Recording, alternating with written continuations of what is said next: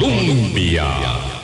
Con un país en sintonía, son en punto las 8 de la mañana. Muchísimas gracias por acompañarnos. Bienvenidas, bienvenidos a nuestra ventana de opinión. Hoy es 4 de octubre, es el día en que oficialmente el Tribunal Supremo de Elecciones da el banderazo de salida para los comicios municipales del primer domingo de febrero. Sí, el 4 de febrero asistiremos a las urnas para escoger autoridades en, nuestro mm, cantón, en, nuestra circunscripción más cercana. Boris, ¿qué tal? ¿Cómo estás? Vamos a hablar de eh, seguridad y hay muchas cosas incluso que se pueden vincular, por supuesto, con esta eh, elección tan determinante. Buenos días. Buenos días, Vilma, y buenos días a todos los amigos y amigas de Hablando Claro, sí, de estos programas interesantes que siempre tenemos con nuestro invitado de hoy. Yo quiero decirle eh, a don Álvaro eh, públicamente lo que le dije a don Álvaro Ramos Rechting, lo que le dije ahora fuera de micrófono, y es que si hay un momento donde se necesita un espíritu cívico para contribuir en el debate público con tiempo, recurso, estudio, ¿verdad? Este, probablemente este es uno de esos momentos más importantes y don Álvaro se ha convertido en un referente de eh, el tema de seguridad para la radio, para la prensa, para la televisión, para el entendimiento que cada uno de nosotros debe tener sobre este tema y por supuesto eh, quiero agradecérselo como ciudadana. Eh, sé que convicción, pasión, compromiso y ética este, tiene suficiente para hacer esta tarea, pero yo quería decírselo de primero porque luego cuando nos vamos despidiendo todo es en carrera, don Álvaro. Y se lo, dice uno, se lo dice uno al final, porque don Álvaro nos ayuda a entender elementos que están por allí, parecieran fragmentados, pero que no es así. Armar ese rompecabezas y que lo entendamos todo es muy necesario en tiempos tan complejos como estos. Buenos días, don Álvaro. Muy buenos días, doña Vilma, muy buenos días, don Boris, muy buenos días a todas y todos los que nos escuchan y nos ven. Muchísimas gracias más bien por la oportunidad. Creo que más bien yo le agradezco a usted, a don Boris y a sus colaboradores que han sido una ventana, un aire fresco en esto tan turbio, en esclarecer la situación tan oscura y tan turbia en la que estamos sumidos en el país en esta materia y en otras. Pero esta usted ha sido muy valiente, y sus colaboradores también, y otros periodistas también lo han sido, tengo que reconocérselo. Es eh, una profesión que en América Latina nos deja un trago extremadamente amargo cuando lo ejercen decente y honradamente han sufrido las consecuencias económicas, físicas, la persecución y la muerte. Así es que más bien el agradecimiento es para ustedes. Don Álvaro, mm, para aprovechar muchísimo esta oportunidad que tenemos, en el micrófono, ¿cuánto usted, como especialista en la materia, conocedor de los hechos en el terreno también, eh, le concede de valor a el tema que puso el Universal de México en la mesa cuando señala la eh, eh, plausible existencia de negociaciones que se habrían dado entre autoridades en algún momento determinado y grupos eh, del crimen organizado para intentar, por supuesto sin éxito, reducir la cantidad espeluznante de asesinatos y la violencia con que esos asesinatos se están realizando. Como como producto periodístico, sin que esto sea una valoración eh, de la forma en que se hace el trabajo, porque eso lo haremos nosotros entre periodistas. ¿Cuánto usted le concede de importancia a esto? Bueno, en primer lugar, tenemos que ver el marco histórico. Eh, el periódico Universal es uno de los medios más importantes de uno de los países más importantes del mundo. En el habla hispana es el país que en América tiene más influencia, tanto cultural como histórica, hasta antropológica, podría decir uno, que es México. Y ahí es uno de los grandes medios. Bueno, no tenemos que retroceder en el tiempo. ¿Cuánto ha durado este medio siendo importante en un país tan importante? Desde 1916 está vigente este medio. Entonces, que haya sobrevivido a revoluciones, periodos postrevolucionarios, dictaduras, y democracia y esté en medio de la vorágine del narcotráfico y haya sobrevivido es muy, muy, muy sensible y muy importante de valorar.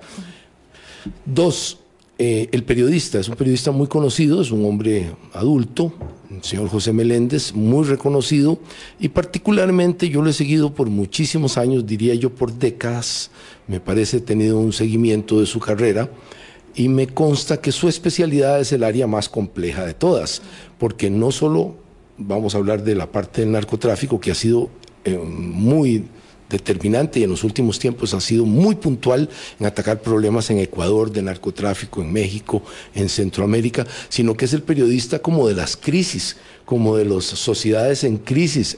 Ah, sirvió por largos periodos de tiempo, no un pequeño reportaje en Haití, con las crisis mm. sociales, políticas, humanitarias de Haití, las ha cubierto masivamente, cubrió Cuba, cubrió Suramérica, ha estado en lo de la contra, en los periodos de guerra, en Centroamérica. Sí, Centroamérica. Entonces estamos hablando de, un periodista que está acostumbrado no al trabajo sencillo y bonito, mucho menos el periodista corrongo, es lo más largo de eso, y entonces es un periodista profesional cuyos ojos están completa y oídos están completamente entrenados en ver lo más duro, lo más difícil, lo más complejo, lo más caótico de las sociedades. Entonces, si hay un periodista, hay muchos, pero si hay uno que uno puede clasificar como especialmente calificado para valorar la situación México-Costa Rica, voy a es, es definitivamente José Meléndez, porque trabaja para uno de los grandes medios de México.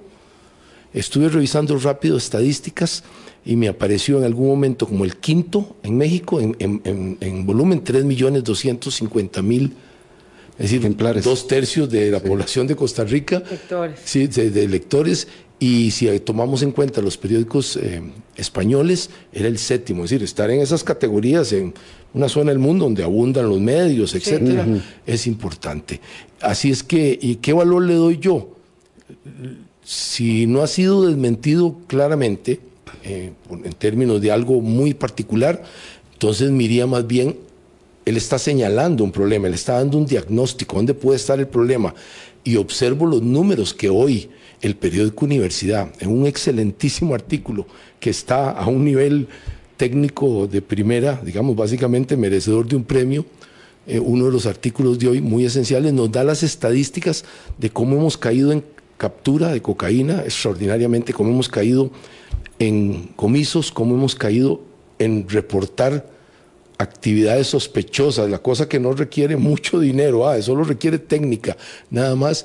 Y si ese es el panorama, claramente aquí está pasando algo muy serio tanto con los narcotraficantes locales como con los internacionales, porque todo indica que Costa Rica se ha convertido más bien en uno de los grandes centros de recepción de cocaína del mundo y ahora de otras drogas, ya nos están entrando otras.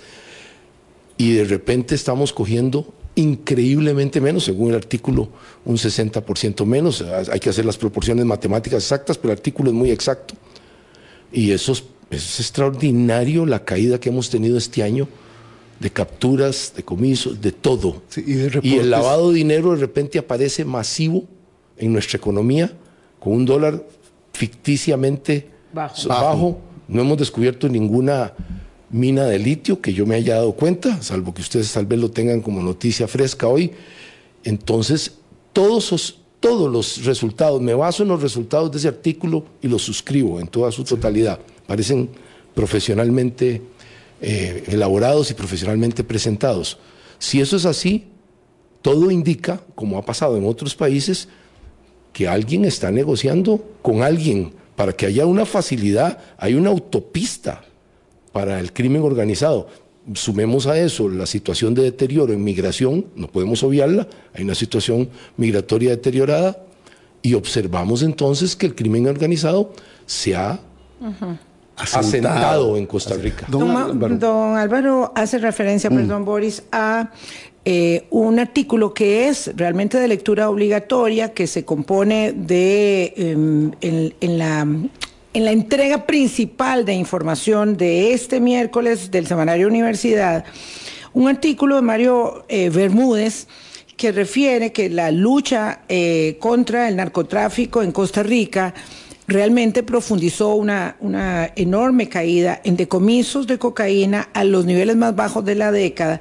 Pero entonces eh, plantea algo de lo que hemos venido conversando, se lo planteamos al señor ministro de Seguridad Mario Zamora, se lo planteamos al director del OIJ también, es que eh, el decomiso de cocaína en el 2023 versus el 2021 ha caído, nosotros decíamos en aquellos días 80%, ahora establece Mario con mucha... este eh, 60%. Eh, exactamente, precisión, Pero cuidado, 60%. Cuidado, cuidado, si usted valora, que no podemos eh, estar en flotación en esto, don Mario lo hace correctamente, si usted se va al 2020 la caída sí es majestuosa. Estamos en el mismo periodo. No es que estamos hablando de 10 años. Si usted se va al 2020, la caída sí es extraordinaria. Entonces es, más dramática la caída. Sí, sería aún mayor. Bueno, 60% en comparación con el 2021 de decomisos en el Con el 20 se sube a, a la cifra que usted quiere. Mientras otros indicadores claves, como los decomisos de dinero, reportan caídas en solo un año de 76% en dólares y 68% en colones. en colones, lo cual implica que no hay, pareciera, ninguna um, evidencia, sino todo lo contrario, que refiera eh, mm, que aquí la situación con uno, la colocación de unos escáneres se ha eh, contenido, porque en la segunda parte de esta entrega especial del Semanario Universidad de hoy, eh, hay que concederles el valor de una entrevista obtenida al ex ministro de Seguridad Jorge Torres, con quien nadie ha podido hablar, excepto el semanario Universidad. El ex ministro de Seguridad, director de la DIS, dice que no tienen cómo contener los la, salida, eh, no tienen cómo hacer decomisos y que esto de la droga sigue pasando. Porque el ministro de Seguridad, y yo quiero que apunte ahí, don Álvaro, dice que estamos teniendo un éxito rotundo porque no se ha cogido un kilo de cocaína desde que se pusieron los escáneres y todo se limita, pareciera, al tema de la colocación de los escáneres. Si las muertes están a la orden del día, si, el, si Costa Rica sigue siendo el paraíso de la transacción eh, y, el, reenvío de la cocaína, ¿cómo se explica? Eh, la situación que estamos viviendo. Muy fácil, lo de los escáneres es un, es un simple instrumento más de, los muchos que hay que tener. Por cierto, no el más importante, porque si fuera el más importante, los puertos de los Estados Unidos y de Europa tienen escáner, entonces no entraría ni una gota de cocaína, ni de ninguna otra droga, de hachís o alguno de esos. Así es que los escáneres son uno de los instrumentos tecnológicos que requieren, además que están basados en un área específica portuaria, pero el país entero está lleno de rutas de narcotráfico. toda la parte noroccidental del país está inundada de pistas clandestinas donde día y noche salen aviones con rumbo al norte de Centroamérica y de México y aterrizan también aviones. Tenemos todas las bocanas de los ríos donde constantemente llegan mm, botes rápidos, fast boat, llegan botes de perfil bajo, llegan semisumergibles. Así es que el, tránsito hacia Centroamérica, que por los tratados, por la forma que tenemos ahora el comercio, es básicamente libre, básicamente tiene una gran libertad de acción, es uno de los grandes canales de, distribución de, las drogas hacia el norte, hacia la ruta norte, y la traída de armas, de dinero y de narcotraficantes hacia el área centroamericana. Eh, tenemos el sistema tenemos un puerto grandote, no del tamaño de Limón, pero tenemos en Caldera que no hay escáner, entonces por ahí está por la libre, de acuerdo a la lógica, que los escáneres paran todo y que sin escáneres no se hace nada, entonces Caldera está por la libre y Moín y el puerto de Limón Viejo, que están ahí, no se han cerrado ni mucho, sí, todos los, dos puertos viejos, y, y, si quiere vamos a los puertos del narcotráfico, como teníamos en Portete, que teníamos varios puertitos privados del narcotráfico, entonces habría que poner un escáner en cada uno de ellos y yo le garantizo que eso no va a funcionar. En todo caso, tengo un informe de, que está en el periódico La Teja, por cierto, se lo puedo pasar, en el que sí hubo un movimiento de 66 kilos que, por cierto, hizo una doble rotación. Es decir, entró, salió, volvió a entrar de 66 kilos de cocaína, en el, estando los escáneres de, en APM. funcionando. Y funcionó perfecto, es decir, le, funcionó a los narcotraficantes. ¿Qué, estaban haciendo? ¿Una especie como de prueba? Es una pregunta que de la parte ya que las, las autoridades que capturaron eso podrían explicarlo pero, pero, pero no es cierto que no ha habido un solo kilo, claro, ha habido 66 kilos. don, Álvaro, perdón Vilma, es, que ahí está, está reportado en, la teja. es que aquí, aquí hay algo que, que, es muy importante con lo que nos estaba refiriendo don Álvaro Ramos y con las cifras que estaba este, indicando Vilma. Aquí hay un montón de elementos del contexto que son los que le permitieron al colega José Meléndez hacer lo que hizo. Hay una serie de situaciones que están pasando, hay, un, hay una serie de elementos que están ahí sucediendo que le permiten establecer lo que él escribió periodísticamente. Y en el caso del Semanario Universidad, esta es la segunda entrega que hace Mario Bermúdez basado en las estadísticas del Instituto de Control sobre las Drogas, contra las drogas. Entonces es información estadística que está ahí. Y en este segundo que estaba refiriendo Vilma, lo que hace es una actualización a agosto. Por eso usted, don Álvaro, decía que las cifras pueden ser como se habían, se habían establecido porque no ha terminado el año. Entonces, es importante ver cómo detenciones, decomisos, comisos, que son los recursos que se deja el Estado para podérselo pasar a las fuerzas policiales, ese dato es dramático. Según lo que refiere el reportaje, en lo que va de este año se ha comisado solo mil dólares. Mil dólares. O sea, nada. Eso significa nada, don Álvaro. y por otro lado, las milicias del narcotráfico han empezado a apoderarse de zonas como Cartago que eran hasta hace relativamente poco, de las más pacíficas del país. Eh, los indicios son, como dicen ustedes los abogados, graves y concordantes, que tenemos un narcotráfico en crecimiento, perfectamente eh, claro, un narcotráfico expandido en todo el país, que no lo teníamos hasta hace relativamente poco. Se nota una expansión de los grupos locales. La presencia muy clara de los dos grandes carteles mexicanos, Sinaloa, que todo el mundo lo considera con más presencia, los expertos, en menor grado Jalisco Nueva Generación, pero ya están aquí. Y tenemos estos carteles, lo que les importa son dos cosas. Por eso es que fue muy importante lo que doña Vilma mencionó, la elección municipal. La voy a traer aquí a colación en este tema. Sí, señor. Estos carteles están acostumbrados en México y en otros países a controlar los municipios, porque es ahí donde se puede almacenar, distribuir, llevar a las zonas fronterizas, están más seguros que en las ciudades, evidentemente que es así. los carteles mexicanos están acostumbradísimos a comprar a las autoridades municipales. Tenemos un ejemplo, creo que muy notorio, Ayotzinapa. Ayotzinapa, la muerte de los 43, 43 se inicia en una disputa municipal con la, con la esposa y el presidente de la municipalidad, no con los ministros, no con los generales. Ahí, y estos son los que llaman en ayuda, la policía municipal llama en ayuda a fuerzas policiales que a su vez entregan a los muchachos al narcotráfico.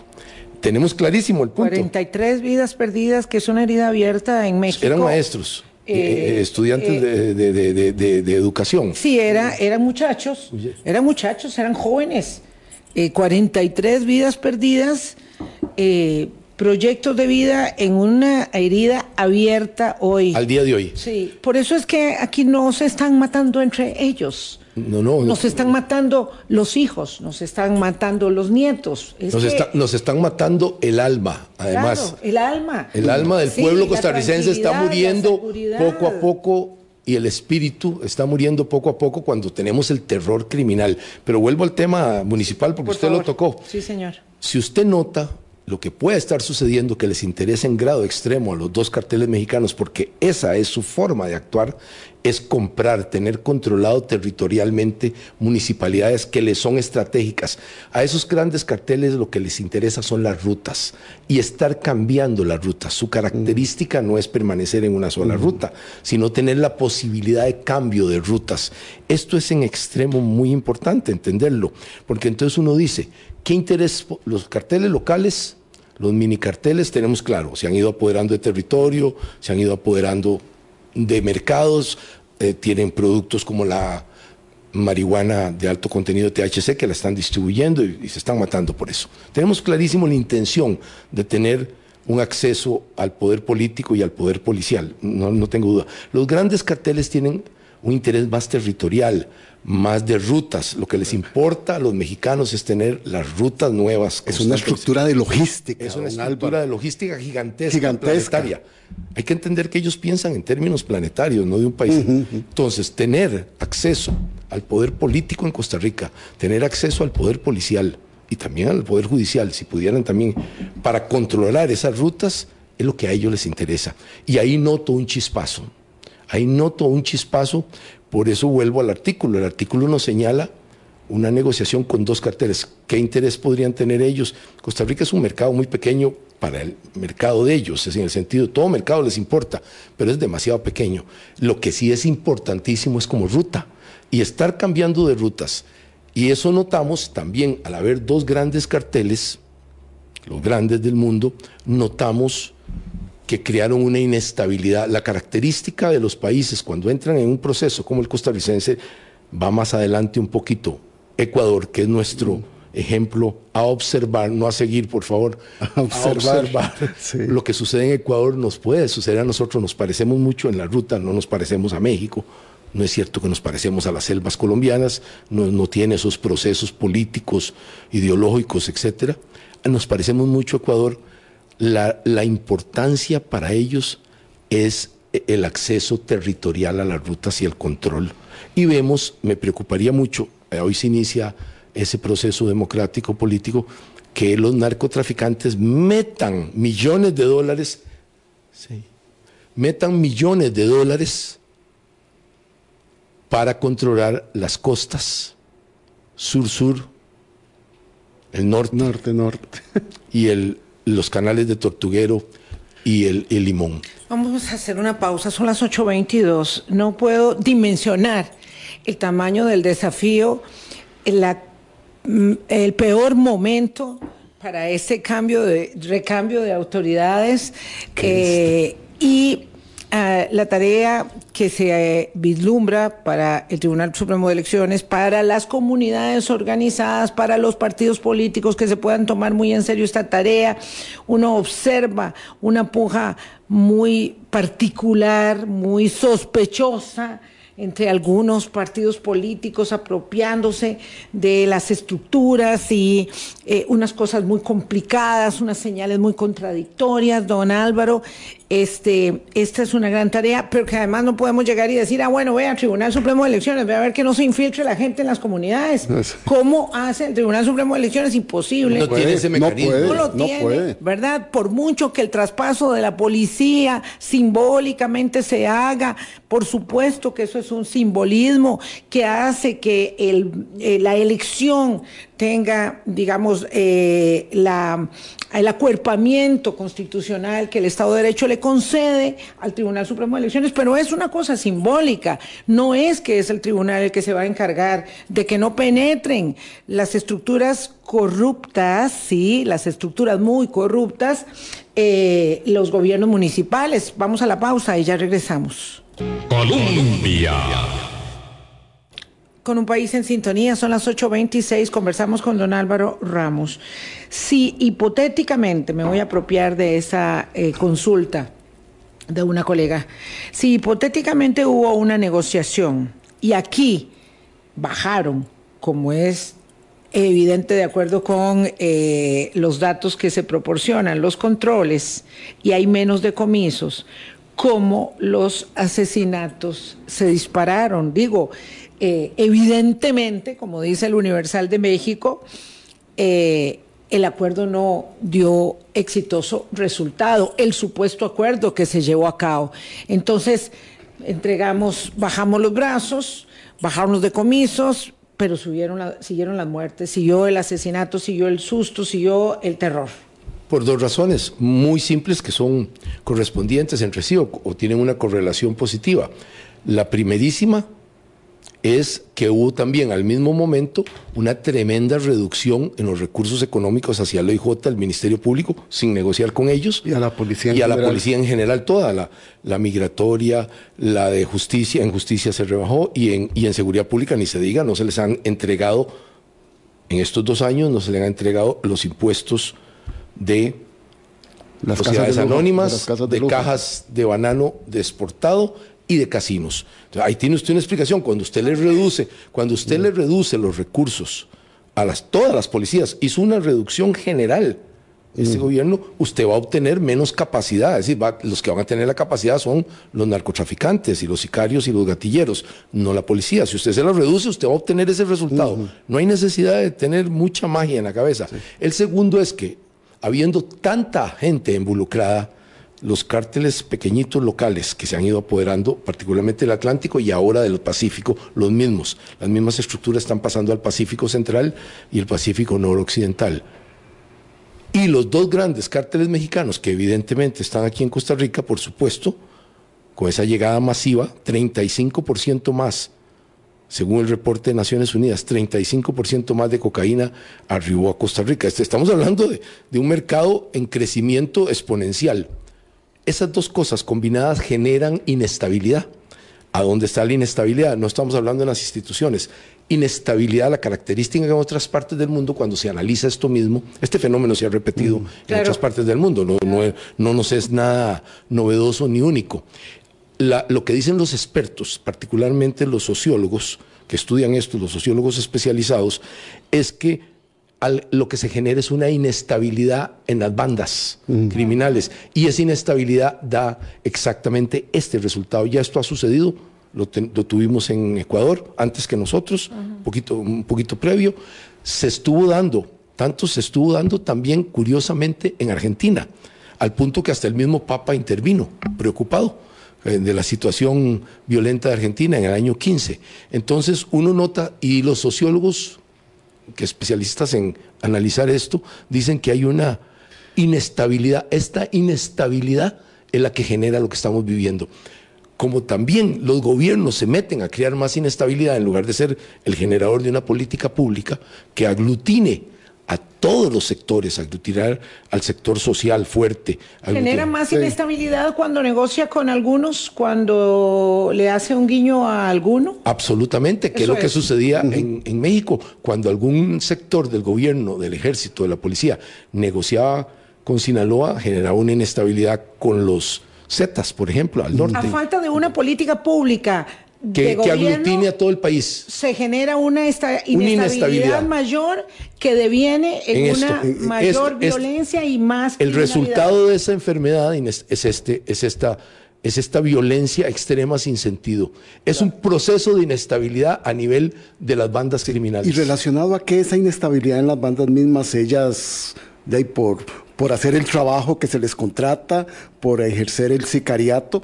Entonces ahí es donde don Álvaro no podría entender esa inestabilidad. O, con qué elementos? No, porque usted, imaginémonos que Sinaloa, el cartel de Sinaloa y el cartel Jalisco Nueva Generación están aquí metidos. Obviamente lo están. obviamente en los enormes cargamentos de cocaína lo están y lo van a estar más presente para que tengamos más inestabilidad y más problema con las drogas sintéticas, que aquí fue de los primeros lugares que lo conversamos. viene, viene, viene ese tsunami de las drogas sintéticas, el fentanilo. Ellos están profundamente metidos e interesados. Ahí los vamos a ver todavía con más fuerza. Ellos van a favorecer un grupo de las bandas, no a todos. Digamos, pueden favorecer una de las bandas y entonces la otra se pasa al otro cartel e inmediatamente la guerra global la guerra que se da en México y a nivel planetario entre ellos para controlar, se, se refleja inmediatamente en Costa Rica. Va bajando y se ve en Costa Rica esa guerra global.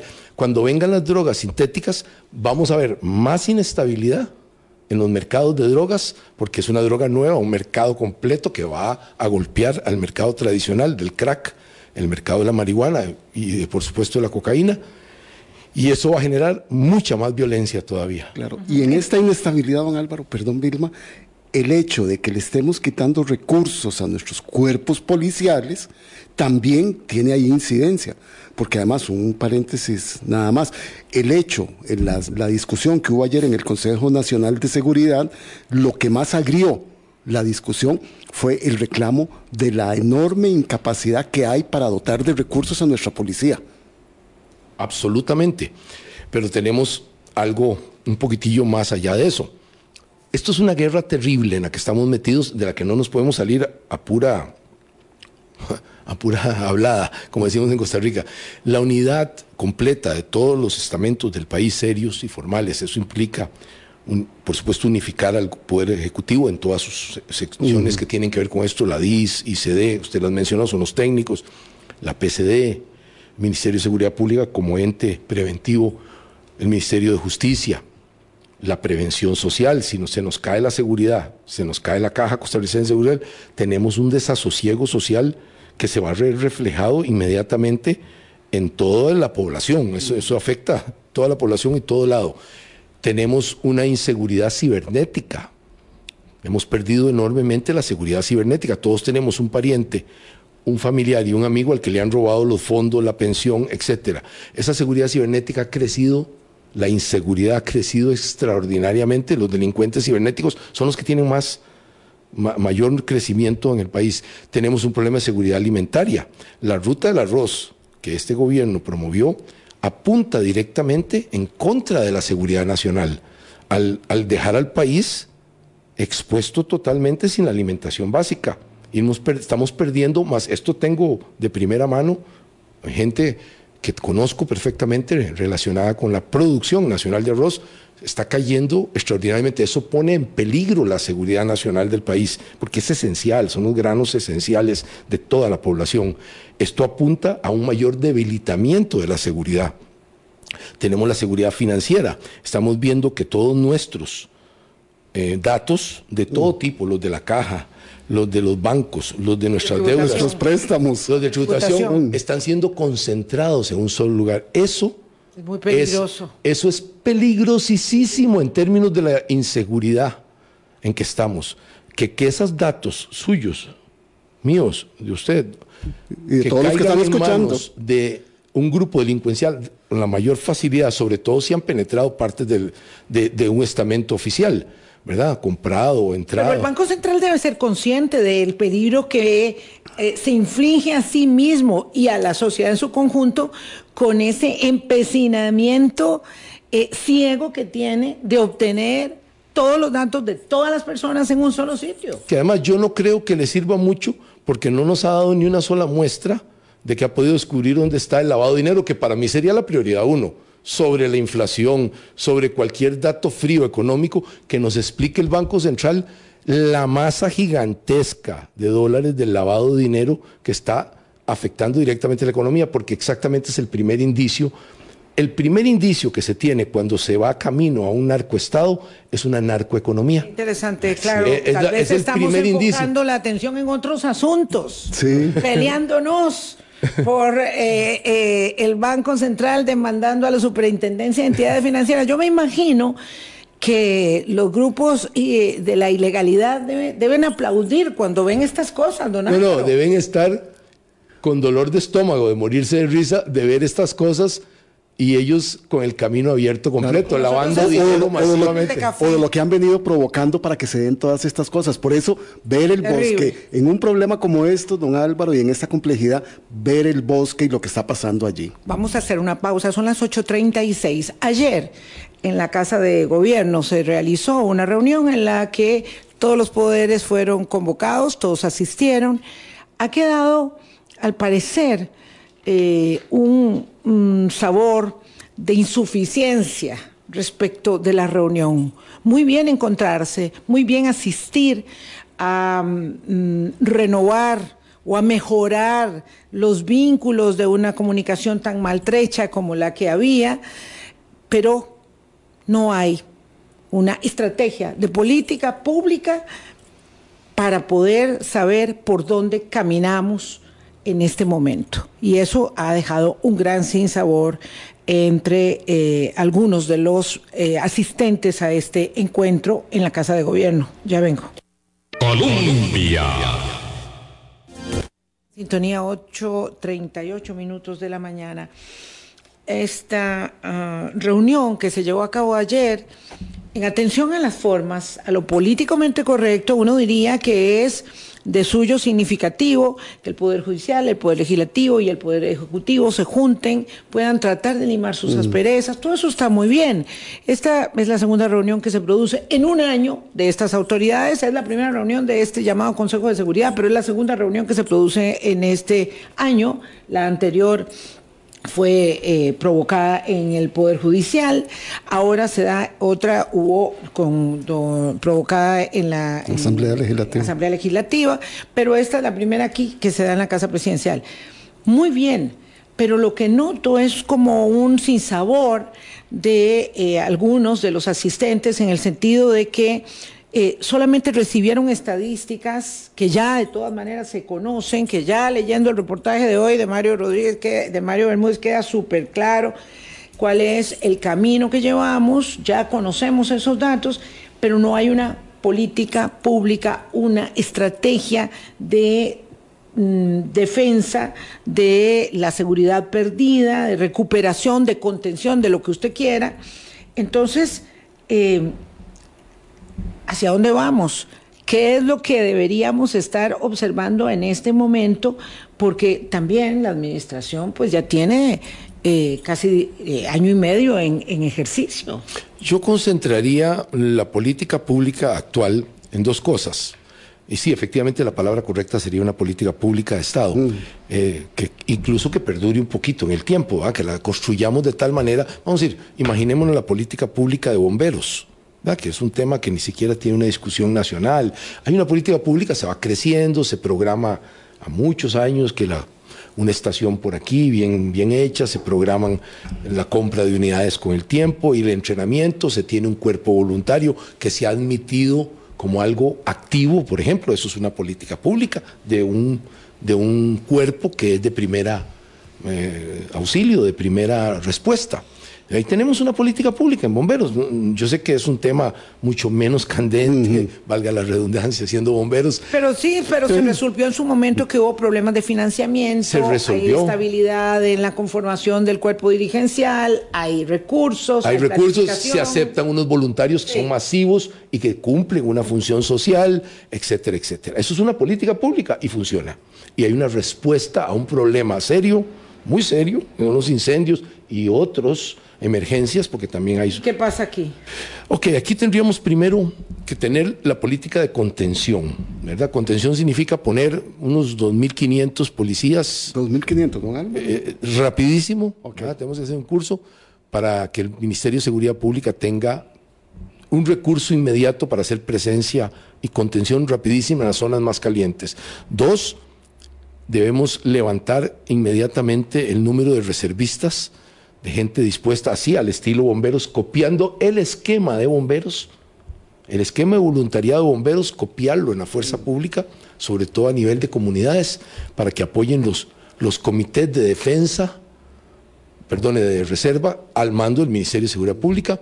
El siguiente nivel es comunitario. Tenemos que involucrar las comunidades en esto, rescatando espacios públicos, parques, paradas de buses, paradas de trenes, iluminación, rampas, etc. Este rescate de parques, áreas de descanso, áreas de recreo para personas mayores, mujeres embarazadas, niños, este nivel es lo que va rescatando a nivel comunitario. Y ahí... rescate espacio público. Rescate ahí que las mujeres tengan un enorme peso en las asociaciones comunitarias que tienen que ver con seguridad los comités de seguridad comunitario, es extremadamente importante y eficiente en los barrios, en las alamedas. Este proceso se puede hacer y no es nada costoso. Aquí estamos hablando de cosas, vea que acabamos de hablar de cosas sin, básicamente no mueven la aguja de los presupuestos. Pero falta la política falta tener la que direccione, que oriente. El liderazgo que guíe esto. En el caso último, que es muy importante para que las comunidades tengan sirenas de advertencia de un carro sospechoso, etcétera. Y eso lo manejan muy bien las señoras. Pero cuando digo muy sistemas bien. de alerta temprana. Sistemas de alerta o el WhatsApp que lo tenemos tan desarrollado, desarrollarlo comunitariamente para seguridad. Son cosas que no cuestan, acabamos de agregar ni un Nada. a la ecuación. Si necesitamos organización, necesitamos algún programita, necesitamos entrenamiento. A nivel comunitario lo podemos hacer sin mayor problema. Los costarricenses son un pueblo educado, un pueblo políticamente educado, entonces estas cosas las entienden bien, si se las explicamos bien. Y luego reforzar extremadamente las instituciones policiales que empecemos por lo más importante, la destrucción de las estructuras grandes y medianas. OIJ es esencial darle recursos a la brevedad, pero a la brevedad para que puedan tener 600 como mínimo, 600 nuevos eh, policías, porque ya están sobrepasados. Necesitan en realidad 900 algo, pero se requieren 600. Sí, sí, sí, 600 sí, en este momento eh, de emergencia, hay que dárselos sin dilación, ya, sin dilación, ya, hay que entregarle esos recursos y luego for- reforzar la plataforma de intervenciones. No se puede atacar las estructuras del narcotráfico si no se tiene lo más moderno en intervenciones electrónicas y esto corresponde, en el caso legal, eh, ju- judicial, ¿verdad? todo bajo el mando judicial y de los jueces y de los OIJ, que puedan intervenir los WhatsApp de los delincuentes porque están, están quedándose ciegos completamente desde el punto de vista tecnológico. No tienen esa capacidad. Tenemos que dársela. Eh, en el caso de violadores y asesinos, donde quedan huellas de sangre y eso, creo que el señor director del OIJ dijo algo fundamental desde el punto de vista de la técnica de investigación, que necesita un banco de datos de AD- ADN para exactamente los violadores de niños, de mujeres. Lo ha implorado. Lo ha implorado. Lo ha a ver, implorado. Don Álvaro, me, me angustia el tiempo. Eh, quería preguntar, aprovechando esto, eh, cuando se realizan estas reuniones de alto nivel de jerarcas, siempre queda la idea de que falta aprobar cinco proyectos aquí, dos proyectos allá, se presenta la lista de los proyectos que están actualizados en trámite legislativo, y entonces pareciera ser que si se aprueban unos proyectos de ley, Todo se resuelve. resolver. Y no es así, me gustaría que lo desarrollara. sería, es completamente falso. Es como que usted y yo nos sentemos a planear aquí comprar un edificio en el centro de San José y no, y no tengamos ni siquiera la capacidad de pedir crédito para comprarlo. Es decir, aquí podemos hablar lo que usted quiera, cuál avenida le parece. No, no, lo primero más bien de discutir son los recursos. Y con los recursos en la mano, aprobamos las leyes que esos recursos van a potenciar enormemente. No al revés. Aquí estaríamos poniendo los bueyes, la la- carreta adelante de los bueyes. Primero los recursos, que son los bueyes. ¿Se dan cuenta? Lo que nos va a jalar son los, es los recursos en manos de las autoridades. Insisto que por el momento, dado que he visto con gran fuerza al señor director de, del OIJ, don Randall Zúñiga, he visto con gran fuerza a la Corte ap- apoyar eso. He visto al Ministerio Público en la misma línea. Si podemos eso y luego la, la jurisdicción de crimen organizado que la requerimos, es el colmo que hoy con lo que tenemos no tengamos bien reforzada, con buen recurso económico y de- técnico y pedir ayuda internacional para tener una excelentísima jurisdicción que está aprobada. Está la ley, ve, vea, aquí está la está la contestación. tenemos no no Ahí está, tenemos la ley y no tenemos los los recursos. recursos. Si no le damos Tenemos los siete, recursos, siete semanas para la aprobación del presupuesto ordinario de la República del año entrante. Porque esto no lo vamos a resolver quitándole recursos, 6 mil millones de educación para dárselos al Ministerio Eso- de eso es- Seguridad. eso es una atrocidad. Eso es Bueno, quiero decir, eso es una atrocidad. decir, ven, como ustedes no quieren ayudar porque no quisieron quitarle recursos eso es una vergüenza. Vea, doña Vilma, quiero expresarlo aquí. Es una vergüenza y crea dos males. Uno, destruimos la juventud y la niñez. Y luego no sirve para nada porque eso es, es, es nada de plata. Entonces, Aquí estamos hablando de plata de verdad. Tenemos siete semanas para aprobar el presupuesto del año entrante, ¿verdad? No hacemos nada, y lo voy a decir así feo, usted dijo a pura hablada, no hacemos nada con reunirnos para ver las estadísticas, si no tenemos claro cuál es la hoja de ruta, cuáles son los recursos, dónde los vamos a sacar, porque necesitamos disponer de esa plata. Usted no puede permitir que se le caiga el techo de la casa porque usted quiere comprarse un carro diferente del No, que es peor tiene. que eso, vea. Es lo más tonto del mundo que he visto en mi vida. Para complacer a gente internacional que tienen como una obsesión de estar en eso, básicamente, que, que los numeritos eh, les den una palmadita en la espalda en una reunión en Washington en Montevideo o en Barcelona, les den una, una golpeadita y digan, qué bien que están tus números, nos están matando a todos aquí, nos quedamos sin educación, nos quedamos sin salud. ¿Para qué quiero yo que tengamos un rating perfecto de salud si no tengo absolutamente nada en el país? Agu- el país está quedando destruido. sí, completamente. agudizando la problemática a Es un error extraordinario de escogencia política, pero, extraordinario. Pero don Álvaro, yo Claro, quisiera claro, decirle a pero- Vilma, Pero ¿cómo vamos a resolver esto? Digamos, ¿dónde diría usted, si lo llaman como especialista, que hay que apuntalar este presupuesto de la República para poder decir, ok, hicimos la tarea. El Ejecutivo dijo, por aquí es. Hacienda dijo por aquí es, los diputados dijeron sí es por aquí y el judicial dirá aquí yo puedo invertir este, donde se requiere que invirtamos y hacerlo eh, con la mayor eficiencia del, Uno, del caso. reparar los vehículos que son reparables, que andarán en el rol. Hablan, hay gente que habla de 1.500 vehículos de todo tipo en el ministerio. Esto es esencial para poner a la policía en las calles y poner respuesta de interdicción, para que si usted llama llegue la policía. Es esencial. Eso hay que gastar esa plata, la que haya que gastar. Eh, no creo que sea gigantesca esa plata. Dos, hay que comprar un parque de patrullas que anda alrededor de 20 millones de dólares. Eso es cualquier cosa en materia de seguridad. Claro. Eso es cualquier cosa en materia de seguridad para lo que estamos pasando. Eso hay que comprar las patrullas nuevas. Tres, hay que tener un C4 bien implementado, un centro de integrado de, de inteligencia y control de todo el sistema. Cámaras, los policías, los drones. Hay que tener los drones para vigilar, comprar los drones. Hay que tener 2.500 policías más. Es el mínimo. Hay que tener unos entre 2.000 y 4.000 de la reserva. Yo con 2.000 pegaría gritos de felicidad, pero la meta debería ser unos 4.000 reservistas para que apoyen localmente en las comunidades a la fuerza pública.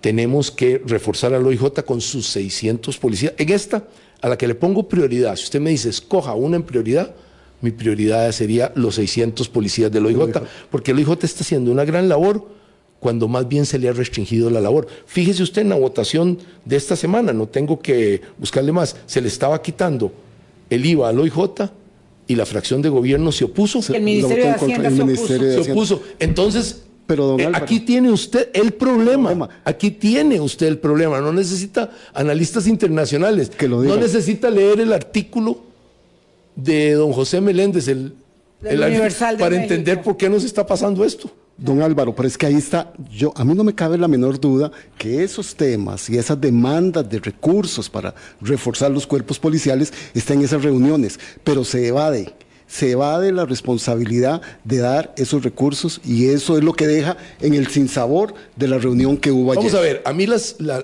la reunión me parece correcta. Tiene que serlo. Y, y me parece que debería ser varias. Me gustaría que fuera más a, nivel, a nivel operativo. sí, que con, fuera el- con agenda. con agente que fuera el director del OIJ y, el- y se le someta a la dirección, la alta dirección política y, y, y administrativa de los cuerpos, de los poderes del Estado, se le someta para su aprobación final. Quiten algo ahí que no les guste. Pero definitivamente creo que debemos empezar a apoyar muchísimo más la labor del OIJ. Me dice un amigo economista que se está priorizando el resultado fiscal como objetivo de la política fiscal. eh, al resultado de la ejecución de la propia política. O sea que los colones que nos estamos ahorrando en el déficit fiscal nos están costando vidas humanas. No solo vidas, heridos, eh, en familias truncadas, nos está costando salud pública, Deterioro nos está social. costando el futuro en materia de educación. Tengo una observación que me hace un oyente. Si usted que- compare esta administración con la, por ejemplo, la del doctor Calderón Guardia de los 40 y la de don José Figueres, ellos solo pensaron, con todos sus errores que tuvieron como seres humanos, que eran al revés, que el país mejorara en salud, que el país mejorara en seguridad, lo lograron, que el país mejorara Claro. en educación, Educación. Sí. crearon las universidades El públicas. sentimiento es que cuando se, se, se deteriora tanto la educación. Fíjese la diferencia, compare esta administración con cuando las se anteriores. deteriora tanto la educación, cuando tenemos una salud venida menos, con más malaria, más dengue, más hepatitis, menos gente vacunándose. Una crisis de- migratoria, Una, una crisis, crisis migratoria, migratoria. y una crisis de seguridad pública, la sensación es de, eh, digamos, como de una especie de naufragio en política pública. Una señora, o un señor, perdón, dice aquí, y ese es el comentario que le pido a don Álvaro para cerrar, después del asesinato de Cartago quedé sumamente preocupado por un hecho el abandono de las armas de grueso calibre por parte de los criminales. Esto significa que para ellos es algo muy fácil de conseguir. ¿De dónde es que vienen esas armas? ¿Quién se está haciendo millona- millonario con el tráfico de esas armas? ¿Qué hace? La Dirección de Inteligencia y Seguridad, pregunta él. Este caso es muy interesante. Eh, eh, qué buena la pregunta porque permite hacer un pequeño análisis de ese, de ese fenómeno. Eh, habían dos AR-15 que sabemos que ese tiene un origen en los Estados Unidos. Ese tipo de arma tiene un origen en los Estados Unidos. esos AR-15 que se ven ahí. Y hay una muy rara, una que es la que se usa, me parece de último, que es una subametralladora, no es un fusil de asalto, eh, de origen chileno. Y esto me está llamando la atención porque que vengan armas de Chile hasta aquí es todo un proceso interesante, salvo que venga de alguna policía o un ejército más cercano. Pero el arma vino de Chile, es decir, sabemos que es de origen chileno. Esto llama la atención, quiere decir, haciendo énfasis en lo que la persona, el estimable Ronnie, eh, Ronnie me pregunta es, sí, hay un mercado extraordinario de armas y por supuesto, ¿por qué lo hay? Porque el país está completamente abierto a los narcotraficantes norte-sur, sur-norte, las costas y eso les permite manejar todas las armas que quieran. Más llamativo que esas armas que yo sé que a él le llamaron la atención por la extrema violencia de mm. terrorismo criminal con que se ejecutó a esta persona en Paraíso, más llamativo, le voy a poner algo que es mucho más llamativo. Cada rato se están capturando dos granadas de mano en manos de los criminales. Y esto sí es significativo. Quiere decir, para usar granadas de mano, quiere decir que están dispuestos a matar a mucha gente en una forma muy atroz y más importante que eso, quiere decir que ya están siendo entrenados por personas que tuvieron entrenamiento militar. Y esta fue una de las denuncias que hizo autoridades judiciales y autoridades administrativas diciendo que en el Atlántico se están entrenando personas militarmente. La aparición, la aparición de dos granadas de mano me indican que ya la mafia está en el proceso, la mafia costarricense, de militarizarse. Y aquí vamos a tener un seriosísimo problema con eso, porque se va a imponer un terror militar en lo político también. ¿Es inevitable, don Álvaro? ¿O lo podemos evitar aún? Yo diría que se puede evitar si nos unificamos todos verdaderamente, si el presidente baja la cabeza y dice vamos a unificarnos todos. Él es el comandante en jefe la responsabilidad número uno de todo lo que está sucediendo y de unificar el país es de él y nada más que de él. Pero cuando hay un partido político que dice en la denuncia de uno de sus integrantes que tiene 6 millones de dólares para la campaña electoral de las municipales, uno se eh, asusta mucho. Yo, diría que esta pregunta se la está haciendo de dónde salieron esos 6 millones de dólares, que lo dicen ellos mismos. No es que se lo esté inventando un medio ni nadie, lo dicen sus mismos integrantes. ¿De dónde están saliendo 6 millones de dólares? Es una pregunta que se debe estar haciendo la DEA. Es una pregunta que se debe estar haciendo eh, los servicios de inteligencia de Europa. El mundo. el, mundo. entero se debe estar. Los que saben de esto saben lo que significa semejante cantidad. Si fuera millones para esto. Lo que significa el veneno, don Boris y doña Vilma, que va a causar en todo nuestro sistema económico, todo el cuerpo económico, en todo el cuerpo político y en la moral pública va a ser un desastre eso. Si eso fuera cierto, es una de las grandes catástrofes que se nos viene encima. Ojalá que no, pero lo peor que podemos hacer es esconder la cabeza ante la realidad. Muchas gracias, don Álvaro. Mucho gusto, don Álvaro. Gracias. Buenos días. Hasta mañana.